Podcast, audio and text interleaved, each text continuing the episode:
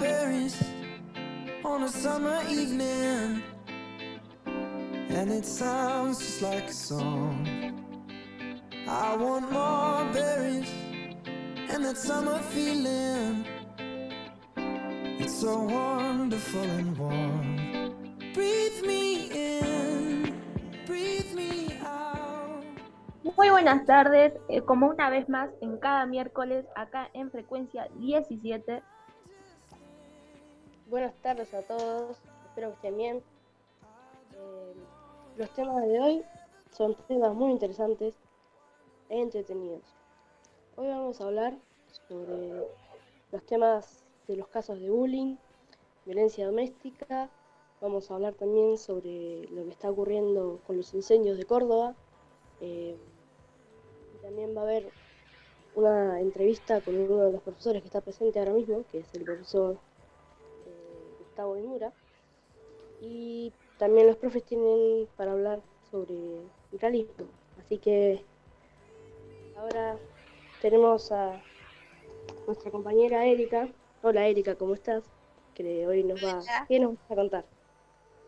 Hola, buenas tardes, Lean. Buenas tardes, Lauri.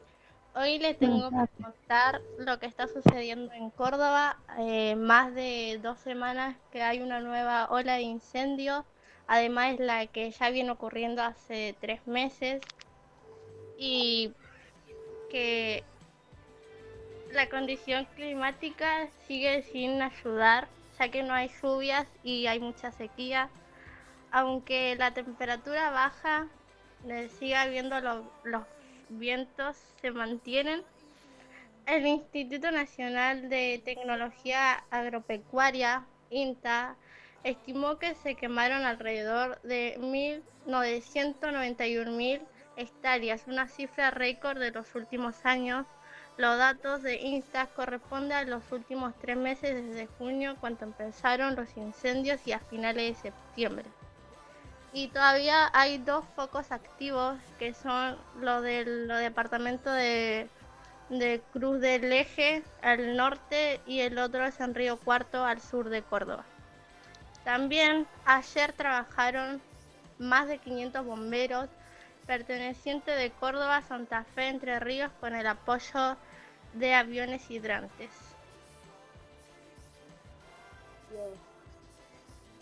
La verdad que sin palabras para ese tema. Debe ser muy difícil para los la gente que está viviendo en Córdoba. Sé si el profe quiere decir algo. Hola, buenas tardes para todos, ¿cómo están? Eh, sí, mi nombre es Gustavo. Me parece importante hacer hincapié en esto de los, de los incendios y saber y tomar conciencia de que el 95% de esos incendios son intencionales, o por desconocimiento, o por falta de precaución, o por desconocimiento, o, digamos, o eh, con el objeto de, que esas tierras se quemen y puedan ser utilizadas para algún tipo de emprendimiento inmobiliario. Eh, el tema es que la gente quema sus campos, pero bueno, el fuego es bastante difícil de controlar. Este, también para resiembra, eh, que es otro, otro método para poder reutilizar el campo, pero después cuando se prende fuego, el fuego sigue avanzando y es muy difícil de controlar. La gente está muy desesperada. Tengo gente en Córdoba la verdad que le están pasando muy mal este, tenemos que tomar conciencia sobre esto y estaría bueno eh, que no solamente lo tratemos hoy, sino que en algún otro momento hablemos de esto y de, lo- la importancia de, los ecosistemas, de ponerse de, cuidar el medio ambiente y de estas zonas de bosques que son tan importantes, son pulmones importantes para cada una de las provincias o los lugares donde habitamos. Eh, los saludo a todos, ¿cómo les va? Gente de frecuencia 17, acá quienes habla el profe David. Eh, Sabes que, me quedó bollando siempre de chico, una vuelta tuve la suerte de, conocer la- las cataratas del Iguazú. Y me quedó, hay un cartel en la entrada que reza la siguiente frase, decía más o menos, cuando se seque el último río, cuando muera el último pez o el último árbol deje de dar sombra, el hombre se dará cuenta que el dinero no se come. Y es algo que, que a veces repercute en la, en la mente cuando uno es un niño, pero cuando uno es más grande ya, ya pasa a la tristeza, porque te das cuenta la cantidad de, de daño que se le hace al planeta indiscriminadamente y, y en afán de, de conseguir siempre una acumulación que, que no es lógica, ¿no? Vos te pones a pensar cómo, cómo, cómo son los, los planes para, para las edificaciones, para, para el cultivo de, de justamente monocultivos o, o lo que sea. Así que bueno, es, una, es un recuerdo que me vino con todo esto de, de los incendios y bueno, más allá de, de que es intencional o no, la cantidad de especies autóctonas, de, de animales, un ecosistema que, que es destruido y bueno, en pos de- del progreso, como, como le dicen. Claro, sí. Bueno, seguimos en frecuencia 17. Contame, Lean, ¿de qué más? ¿Qué, qué, qué vamos a hablar hoy? Bueno, eh, hola otra vez. eh, tema del que vamos a hablar eh, hoy lo mencioné antes, pero vamos a empezar eh, primero con lo del tema del bullying. Mm, ustedes deben saber lo que es el bullying, pero más o menos para recordar, ¿no? El bullying se refiere al acoso escolar o a toda forma en sí de maltrato físico o verbal o psicológico que se produce en todo el mundo en distintos casos. Hay muchos tipos eh, de bullying, eh, o sea, es maltrato en sí, ¿no? Eh, más que nada hablar del bullying, o sea, las causas eh, del bullying, qué problemas trae, qué tipos de bullying hay y eso. Bueno, sabes que justamente hace poco se cumplió un aniversario, otro fatídico aniversario, de lo que fue la masacre de Carmen de Patagones, ¿no? Un caso que conmovió a, a, un sector que por ahí antes no se, no se visualizaba, que era esta cuestión de el abuso escolar. Y bueno, eh, las cosas que pueden llegar a surgir a partir de, de la violencia cuando uno lo, lo tiene guardado y no se manifiesta es, es tremenda, ¿no? Sí. Claro, Que también se ve reflejado en la violencia familiar, porque muchas veces el bullying nace desde, desde un conflicto, ¿no? sí. Claro, o sea, mm, es, eh, sí el origen de la, de la violencia es más por, o sea, hay muchos eh, dis- distintos factores eh, del hecho de que se, eh, se haga bullying a partir de la familia, ¿no? Eh, o sea, puede ser por tener una conducta violenta ya desde la niñez, o, eh, ausencia de, de un padre y todas esas cosas así, ¿no? ¿Vos crees que la violencia tiene que ver con eso? ¿Por qué es la violencia? ¿Por qué se genera la violencia? ¿Por qué crees? verdad que, o sea, por mi parte, sí, el hecho de que, o sea, para mí el tema del bullying, eh, yo creo que el bullying se va generando mm, desde la niñez hasta la adultez, ¿no? Mm, Y con el tema, o sea, la violencia siempre va a estar porque yo creo que es una fo- es una forma de, para, para la gente que hace bullying de demostrar el hecho de que eh, con la violencia es como que están poniendo alguna especie de autoridad, ¿no? Yo creo que es eso. como avalando una forma de ser. Claro, sí, sí, sí. Bueno, estamos lejos, ¿no? De un cambio, veo. ¿Vos qué pensás? ¿Qué cosa? ¿Esto puede cambiar o no? ¿Crees que haciendo campaña y diciendo no al bullying y haciendo todo esto va a cambiar? ¿Cambia en algún momento? Porque desde el momento que nos reímos de un chiste, estamos contribuyendo de alguna manera, ¿o no? ¿Qué piensas? Claro, sí. Por más que eh, sea en broma o no, siempre se contribuye en eso. No sé si se pueda llegar a cambiar, o sea, de que campañas se pueden hacer millones de campañas contra el bullying, pero de aquí hasta que esa persona que haga bullying deje de hacerlo es más distinto. O sea, yo creo que puede llegar a dejar de existir el bullying, pero va a llevar muchísimo tiempo en hacerlo. Y si no cambia, ¿qué hacemos? Lo agarramos a patada, lo agarramos a la salida. No, por favor, señor. Todo lo contrario. Hola, buenas tardes. Soy Vanessa, nadie me saludó. ¿Cómo, va? Buenas tardes, profesora. Hola, hola, hola. Buenas tardes, señorita.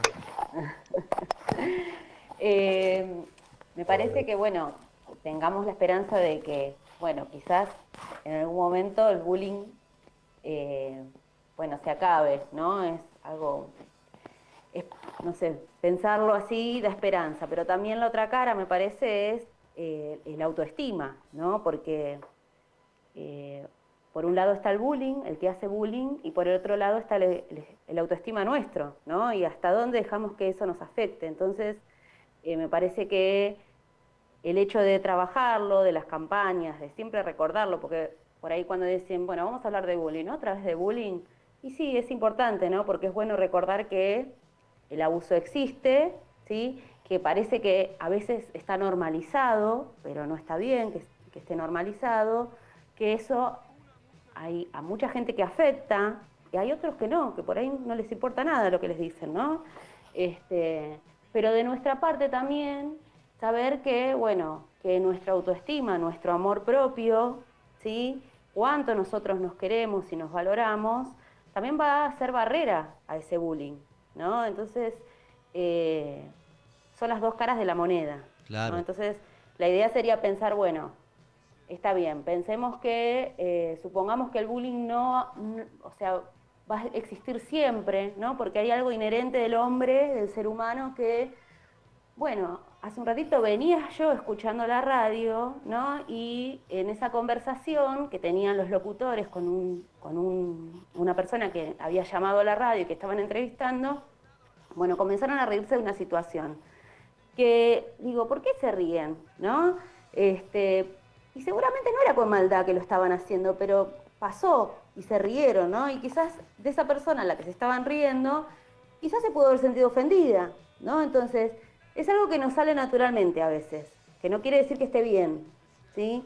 Pero si nosotros también empezamos a trabajar en cuánto nos queremos y cuánto nos valoramos, podemos hacer ahí una, un granito de arena, ¿no? Como para este, contribuir. Exacto. Sí, sí, sí, También está pensar que el humor también tiene un límite, ¿no? El, con esta cuestión de que es un chiste, dale, no te calenté, mirá, si sos sonso.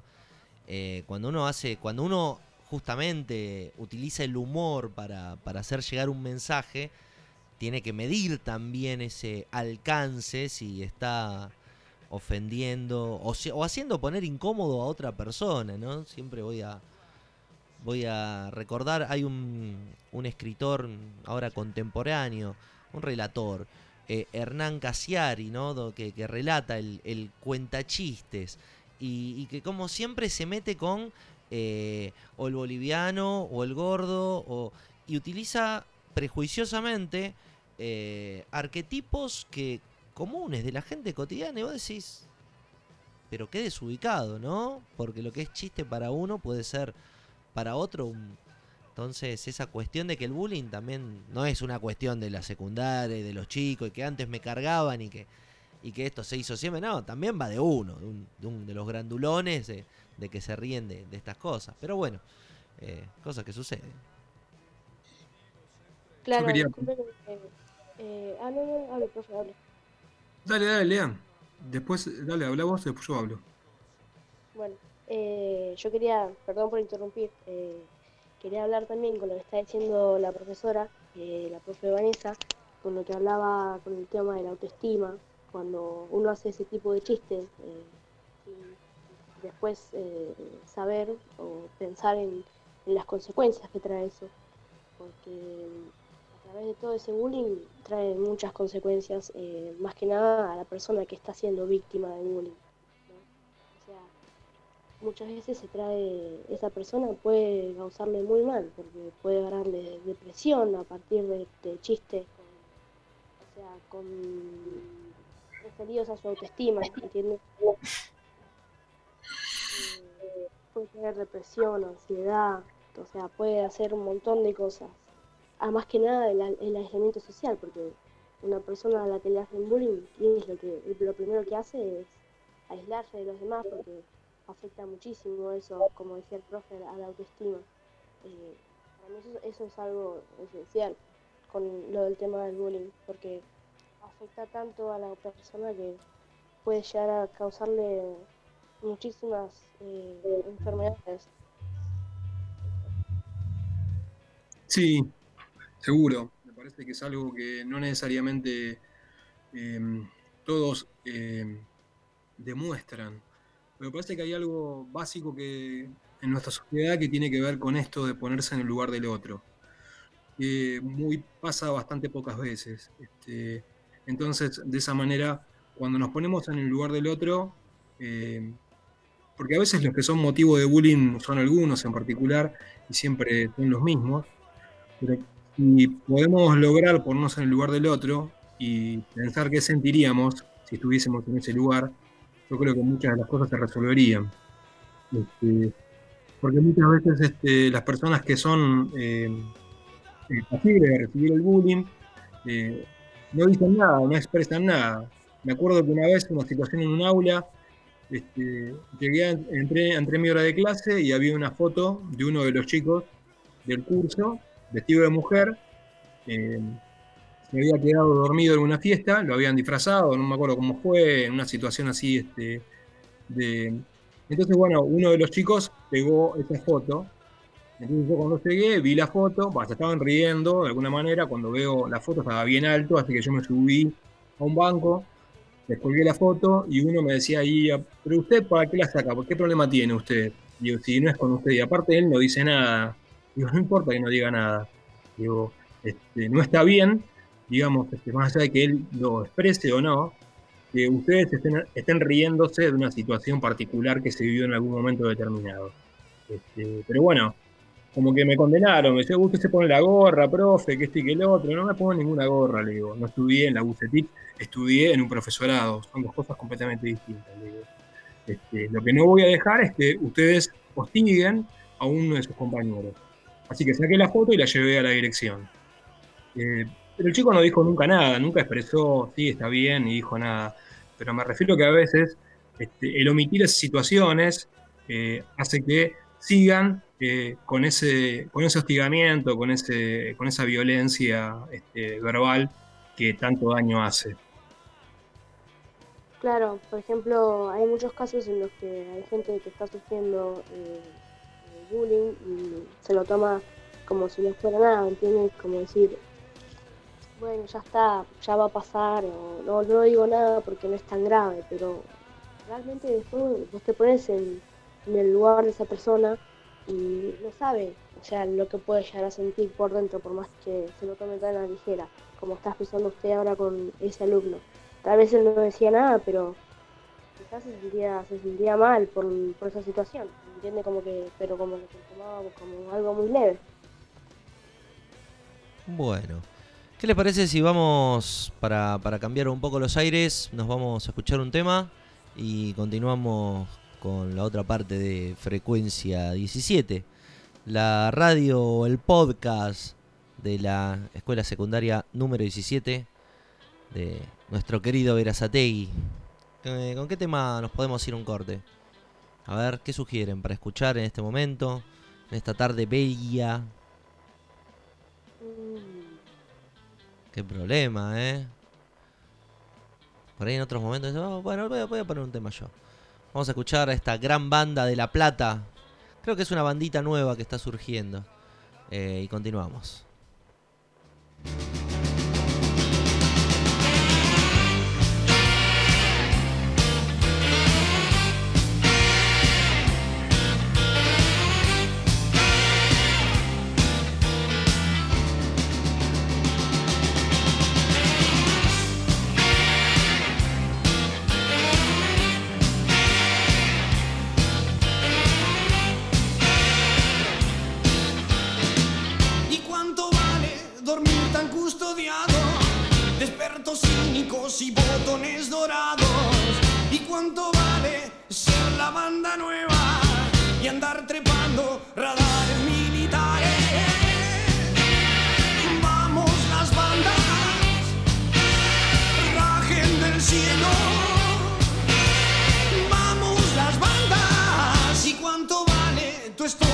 Y tus narices temblando por el miedo.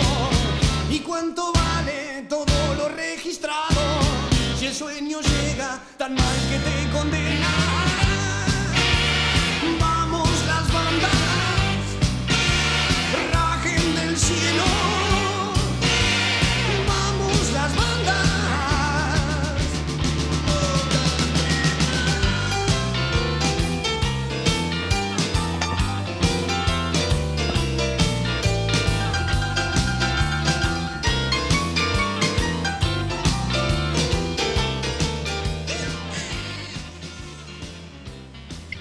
Muy buenas tardes, una vez más en Frecuencia 17. Hoy les traigo una entrevista con nuestro queridísimo profesor Gustavo Herrera. Por favor, hable.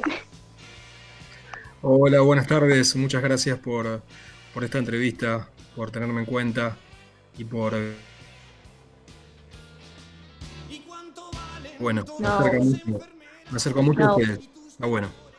Está bueno que dijiste mi apellido porque ahí en el cuento una anécdota que cuando hice el Gmail, este, mis hijos este, se ponen como nombre de fantasía el apellido Jimura, así que me, eh, me dijeron, bueno, pa, vos te llamás, yo me llamo tal Facu Jimura, Juan Jimura, y bueno, vos te vas a llamar Gustavo Jimura. Así que me quedó Jimura, pero mi apellido es Herrera, obviamente. Claro. Bueno, mi primera pregunta es, em, ¿cuántos años, o sea, cuántos años tardó usted en recibirse como profesor y cuál fue el, eh, o sea, con, qué materia se recibió? Me refiero, ¿fue así con física, lo que nosotros tenemos con usted, o ciencia de la Tierra? Bueno, primero que empecé a estudiar de grande, ¿sí? Este, empecé a estudiar a los 34 años. Eh, hice primero el profesorado de física. Yo ya empecé a trabajar mucho antes, porque empecé a trabajar en el año 97. El año que viene va a ser 25 años que estoy en la docencia. Empecé a trabajar antes como técnico, dando física. Este, porque mi título técnico me habilitaba, en ese momento no había profes, en el 97, y bueno, muchos profes eh, fueron ingresando eran técnicos recibidos de la escuela y se necesitaban profes, así que bueno, después hice una capacitación en ese momento que me pareció que mucho no me ayudaba, me empezó a gustar la docencia, porque en realidad nunca había pensado ser docente, me agarró de imprevisto porque en realidad me quedé sin trabajo y el trabajo que estaba lo fui perdiendo, ya tenía en ese momento este, mis cuatro hijos y no tenía trabajo, así que bueno, empecé a tomar horas y después empecé el profesorado en el 98. En el 97 empecé a trabajar y en el profesorado lo empecé paralelamente a que estaba trabajando, o sea que tenía horas de clase y aparte de la noche estudiaba. Primero hice el profesorado de física este, y me recibí con una materia que se llama eh, física cuántica, este, epistemología y física cuántica. Después, como me siempre me gustó mucho la biología, hice el profesorado de biología. O sea que terminé el de física y arranqué con el profesorado de biología, eh, que solamente hice los últimos dos años, porque los primeros dos años eran comunes, o sea, ciencias naturales, primero y segundo son comunes para las tres carreras, ahora sigue siendo igual. Eh, física, química y biología, entonces hice los años de biología y me recibí de profe de biología. Y ciencias de la Tierra, no hay un profesorado de ciencias de la Tierra, por lo menos todavía no, no sé si, si existe en este momento. Ciencias de la Tierra me habilita el título, pero aparte yo en el 2008 volví a la facultad y empecé a estudiar eh, geología. Y estoy estudiando en la Universidad de La Plata la carrera de geología. Eh, así que la ciencia, el amor por las ciencias de la Tierra viene también a través de un profe que cada vez que le preguntaba algo me traía un montón de data y bueno, y nos charlábamos un montonazo y así que me, me apasionó eso y, y me metí mucho más en la geología, en lo que son las, las llamadas ciencias de la Tierra. Perfecto. ¿Qué es lo que le gusta más de su trabajo? O sea, ¿qué es lo que más le gusta? lo que me gusta de mi trabajo es el contacto con, eh, con los estudiantes. Es el, el, hecho de estar, tener la posibilidad de aprender siempre otra cosa distinta. Más allá de los contenidos de la materia. He pasado, uno se va, va cambiando, va transformándose, ¿no? Y he pasado por diferentes este, estados o estadios. Este, y esos cambios tienen que ver con. se me han producido porque me he dado cuenta que que había cosas que no resultaban, que los chicos este, necesitaban otras cosas. Y el aula es lo que más me gusta. O sea, lo que más extraño ahora en este momento es estar en el aula. Eh, charlar con los chicos, compartir, ver cómo se esfuerzan, ver, este, eh, eh, las dificultades que tienen y cómo las vencen, cómo en el primer trimestre por ahí están perdidos y después de las vacaciones de invierno arrancan y verlos después recibirse, me da mucha satisfacción, mucha alegría ver que terminen y lo contento que están cuando terminan. Eso me encanta. Me encanta mucho trabajar con personas. tienen diferentes historias, que les pasan diferentes cosas, que me cuentan diferentes cosas. Eso me hace crecer mucho como, como persona, como ser humano, y como profe también, obviamente, ¿no? porque aprendo cosas que no sé. Los profes no sabemos todo no somos nerds que solamente eh, nos relacionamos o, siempre estamos hablando de nuestra materia.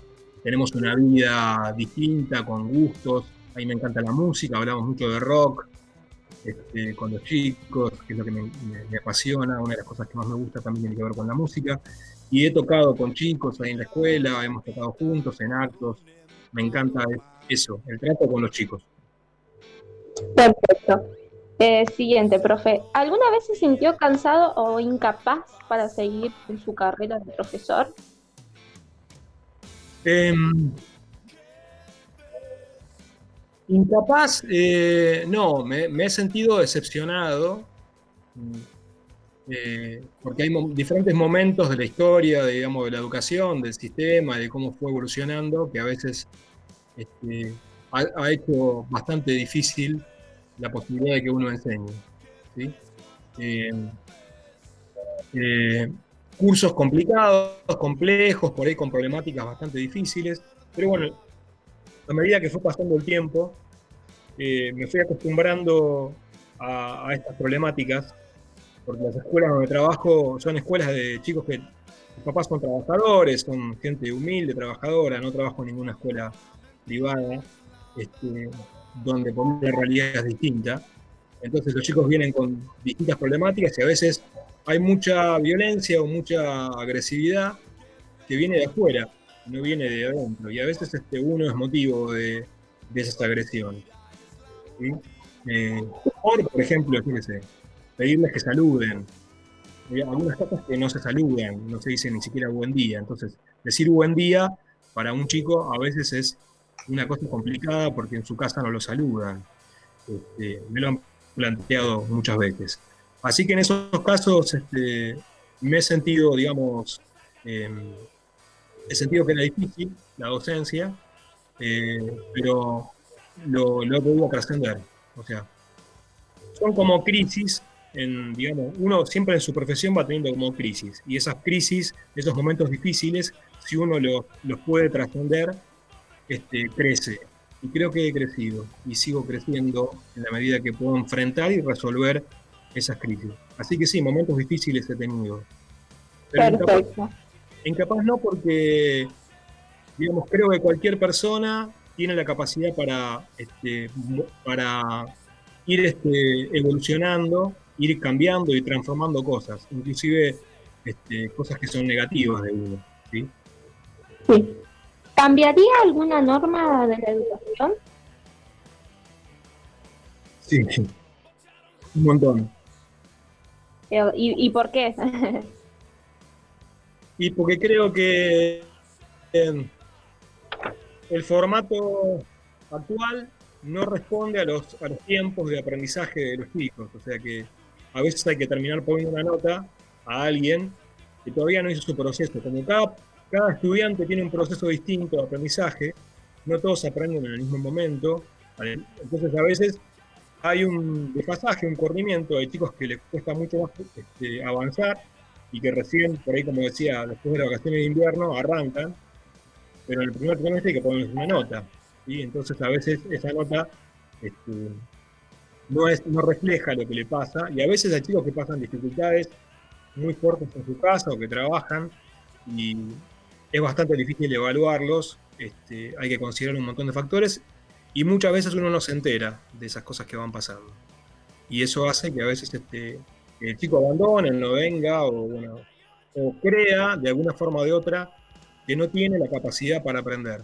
Y una de las cosas que estoy convencido, digamos, concretamente, es que cualquier persona puede aprender y, este, puede llegar a lograr su, sueño este, de estudiar una carrera o de terminar la secundaria o de conseguir un trabajo mejor. Creo que uno tiene que proponer eso y no hay gente mejor o peor. Hay gente con diferentes procesos. Y yo creo que la escuela en muchos casos no respeta esos tiempos. Entonces hay gente que queda fuera.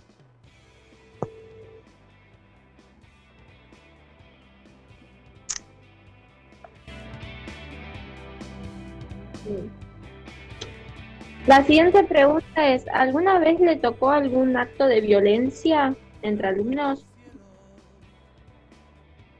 Sí, unas cuantas veces. Este, violencia física, violencia verbal, bueno, el año pasado, el año pasado o el otro fue, este, en otra escuela donde trabajo, hace muchos años, este, había, había un problema con, unos estudiantes y yo salimos afuera para hablar, lo que suelo hacer a veces es cuando no hacen eh, o no, no me prestan atención a esa advertencia, los, les pido que vayamos afuera y les explico cuál es la situación.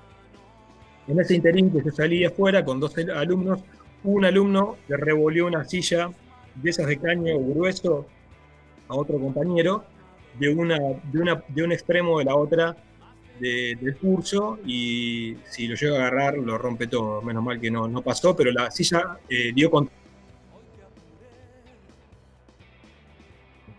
bueno, yo justo estaba, había salido a hablar con estos chicos, estaba ahí al lado, y bueno, hubo una, disputa y bueno, este, entre ellos, de afuera, cosas, en, general los problemas de violencia muchas veces vienen de afuera de la escuela. claro, sí, claro, muchas veces es como la típica, la salida a tagarro. Sí, cosas con, que, por ahí no, porque el otro día tal cosa, bueno, lo que pasó en lo que pasó en, lo que se resuelve, lo que pasó afuera, lo tenés que resolver afuera. Pero no eran cosas que surgían de ahí, ¿sí? Este, supuesto algunas este, gastadas, ¿sí? o digamos bullying, para llamarlo de esa manera que estamos hablando del bullying, este,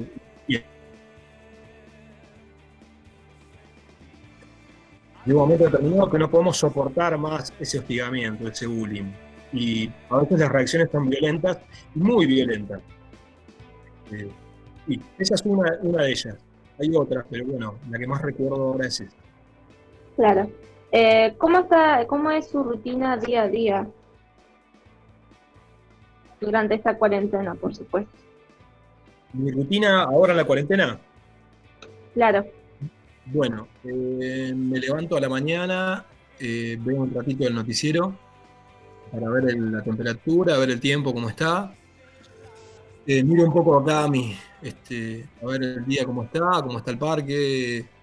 Por ahí salgo un poquito afuera a tomar un poquito de sol, que tengo la posibilidad de hacerlo gracias este, a que vivo en un lugar que, que es medio campo. Y bueno, después desayuno, y ya arranco con alguna actividad, o sea, alguna actividad que tenga que ver con preparar algún tema de clase o este, estudiar eh, o terminar algún trabajo este, o leer alguna, alguna cuestión. Y normalmente, bueno, ya cerca del mediodía, eh, ya voy preparando la comida porque yo vivo solo acá en mi casa y bueno, a veces tengo que hacer algún mandado y bueno, preparar la comida, descansar un ratito y bueno, después a la tarde, por lo general, tengo algunas tardes libres, que son las tardes que no trabajo normalmente en el horario de la escuela.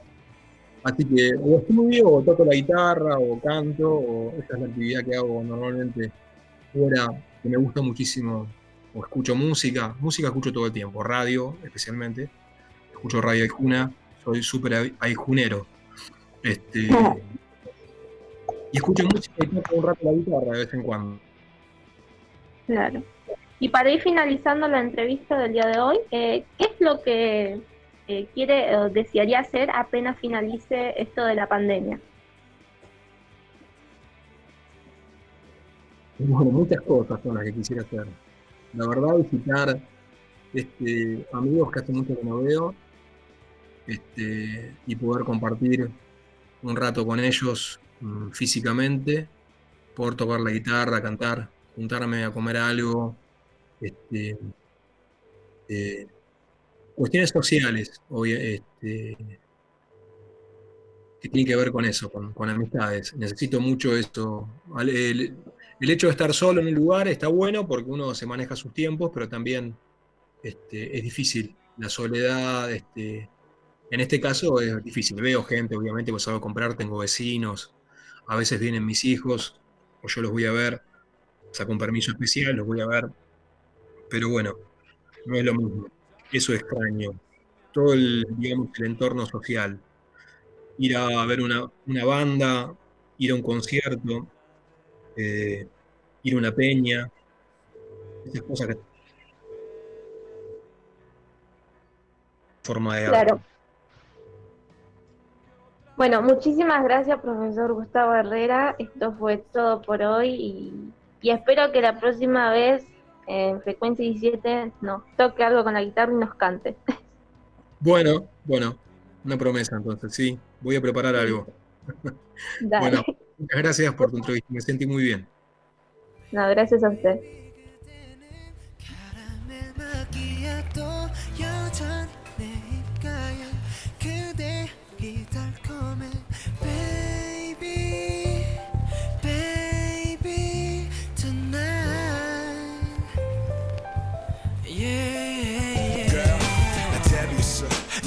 한마디면 되겠지. 얼마나 성공할지 세상이랑 내겠어. 내게만 보여주던 내 반달 눈웃음. 요즘 다시 찍고 다니는 팬들이 궁금해져. 아 그리고 잘난 마셔 마키아토 알잖아 너 때문에 습관이 된 아메리카노. 사귈 땐 이게 무슨 맛인가 싶었었는데 차갑고 뒷맛은 씁쓸한 게 네가 없으니까 지금 조금 이해가리 girl. 이렇게 다들 익숙해져 가는 거라면 후회만의 불장 난을 다시 선택하겠어. 나는 우리의 야속하던 약속들. 수많던 잘못들과 또 다른 잘못 살 너의 말 못할 잘 잘못들 맛볼수록 쓰기만 했던 추억이 담긴 잔왜 들이키게 되는지 알 것 같지만 다 이렇게 사는 거란 말이 왜 이리 슬프지 나. 오오오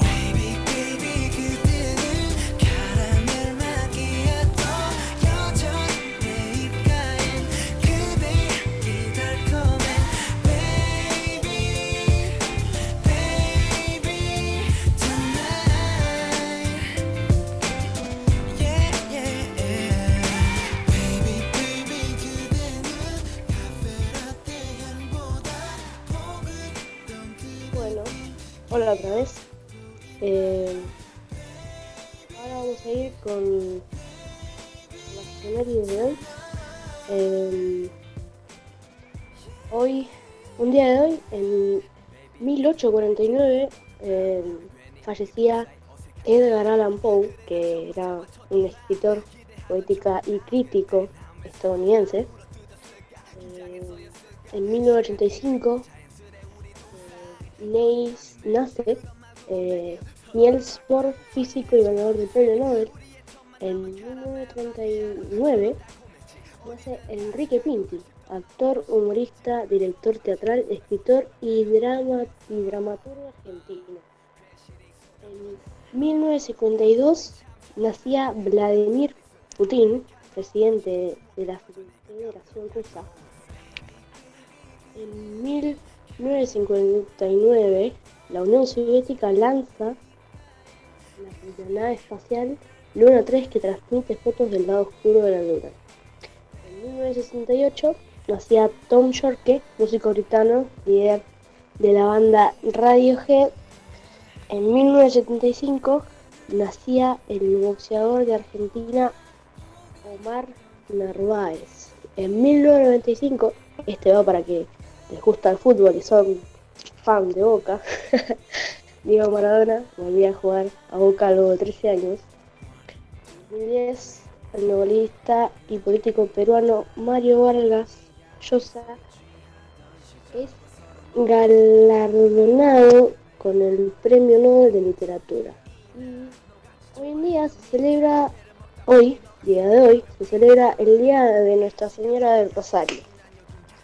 Ese ha sido el efemérides de hoy. Espero que les haya gustado.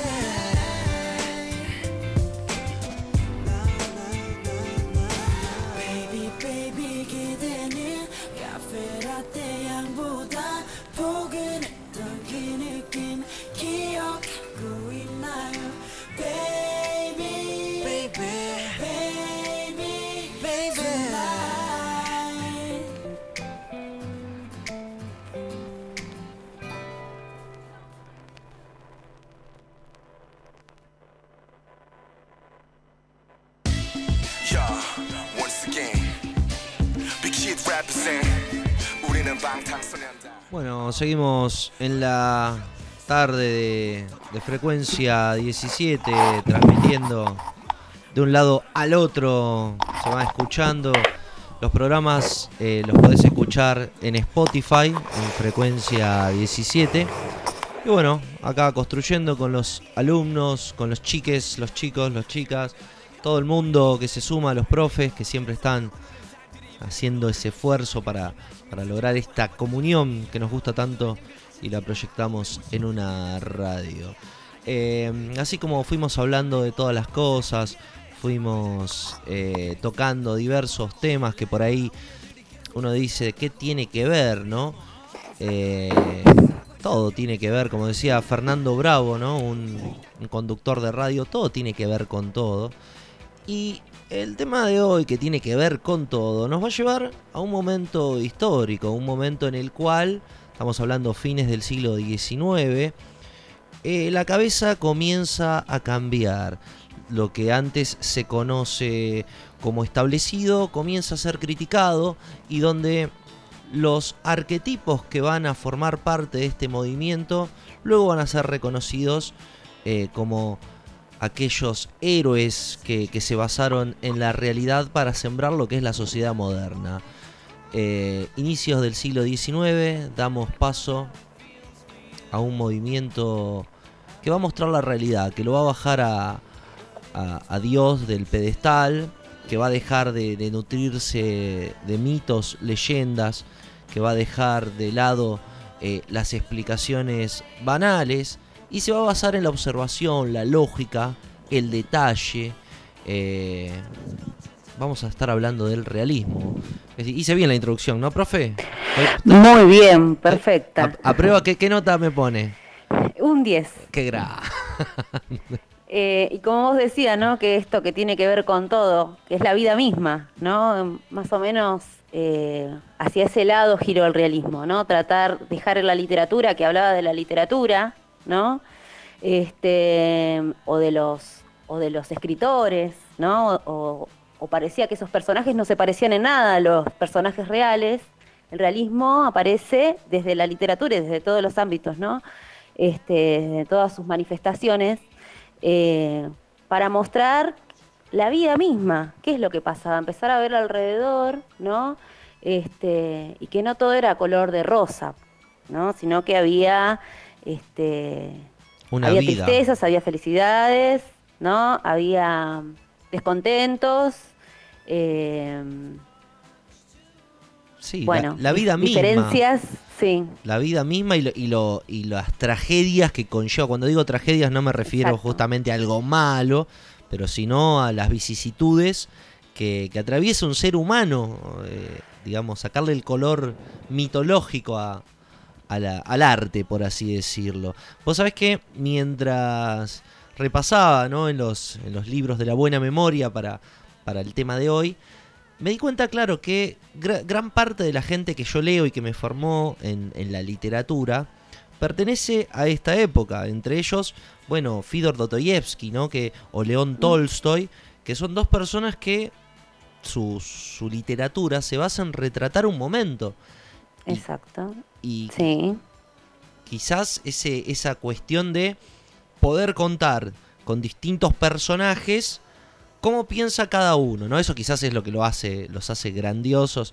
En, Sí, y también, a ver, caracterizar esos momentos y esos contextos, ¿no? Porque, o sea, me parece que la cuestión estaba también ahí, ¿no? En bajarlo a la tierra eh, y que se comience a ver la realidad cotidiana, ¿sí? Yo me vengo más para acá, más, más, más a lo nacional, más a lo nuestro, y a mí un escritor que me gusta, que por lo general se suele dárselo a los chicos, que es Roberto Art, ¿no?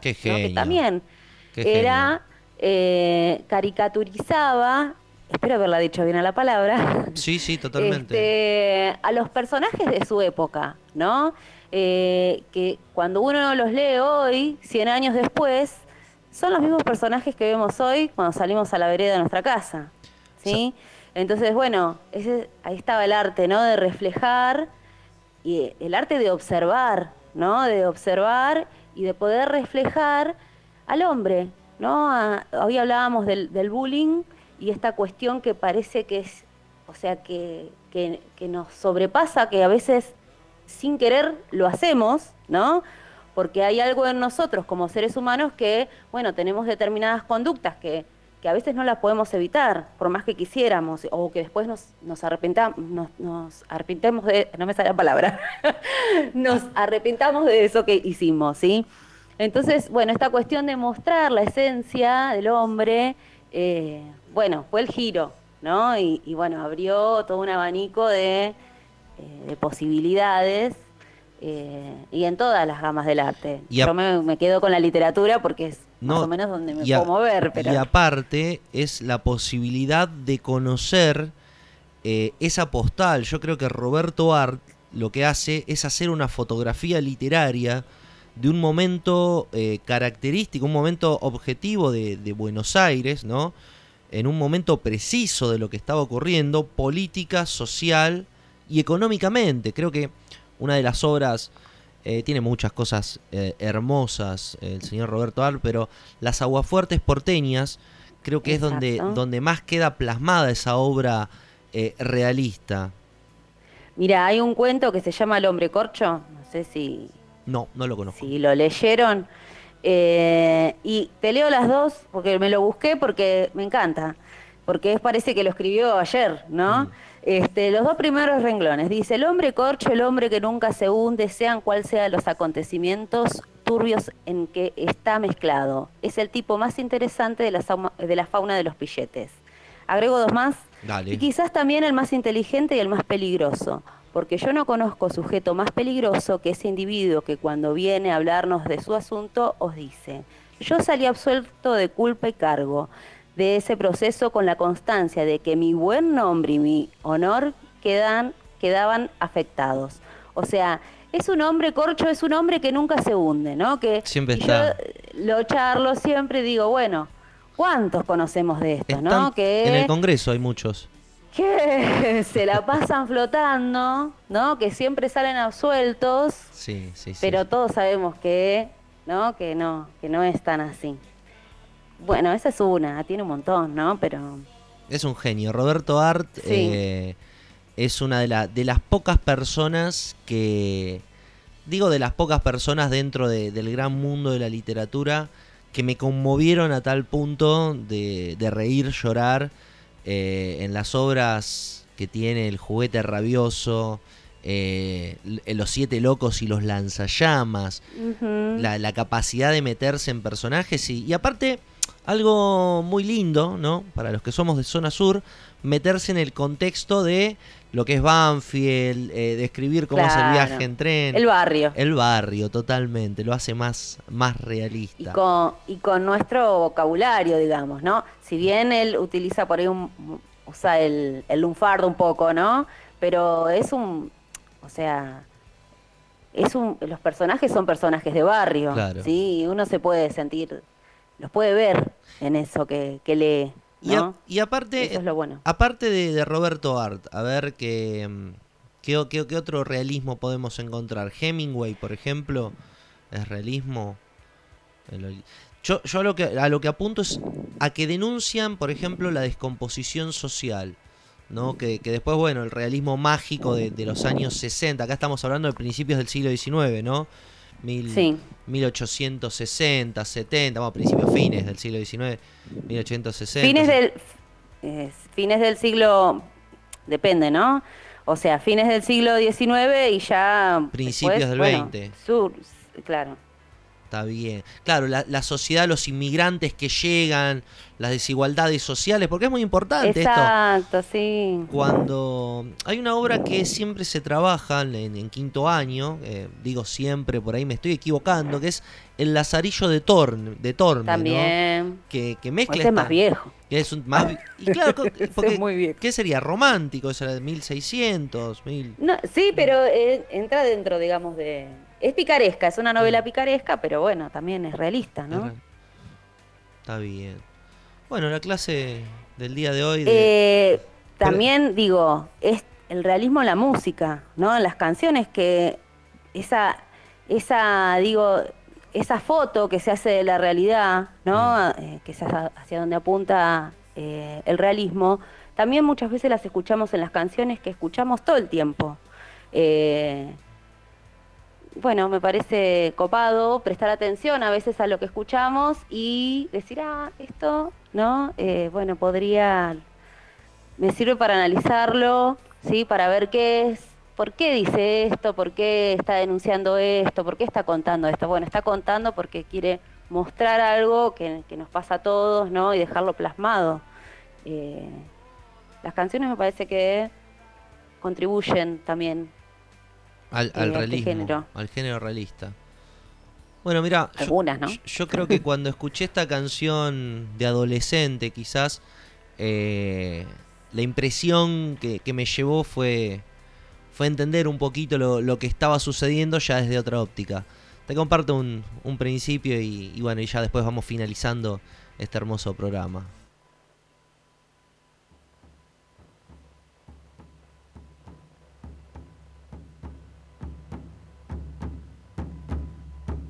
Venga, mi hijo, hoy le de hablar de un tema tan cotidiano que ni usted ni sus hermanos se han detenido a pensar. Y es por costumbre nomás, por haber nacido aquí, por venir de una raíz marginada de hace tiempo y contemplando en silencio lo que pasa en el país.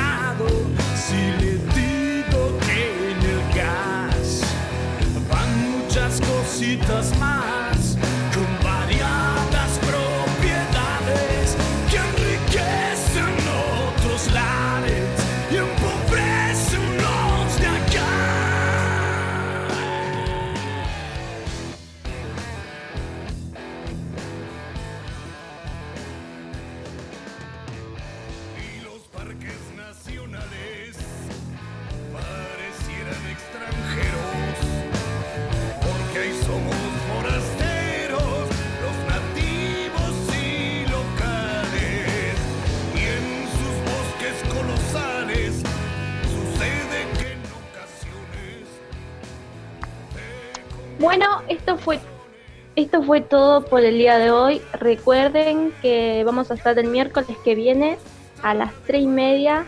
Y nada, yo me despido de mi parte. Muchas gracias por escucharnos y elegirnos siempre.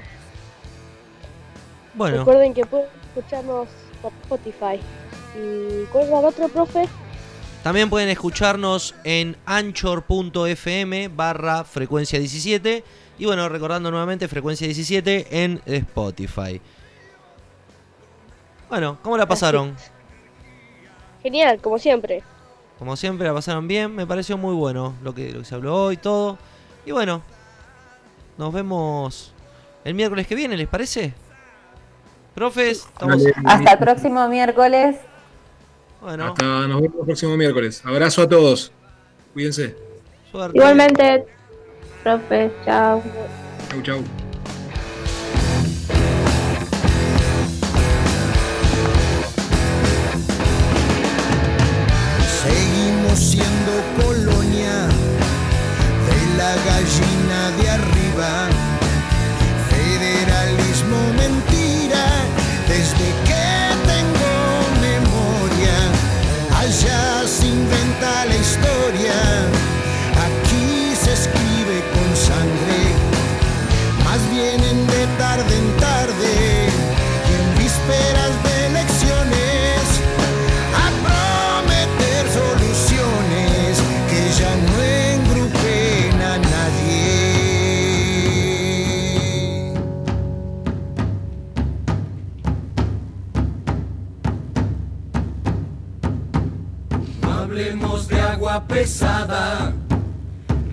Alias me.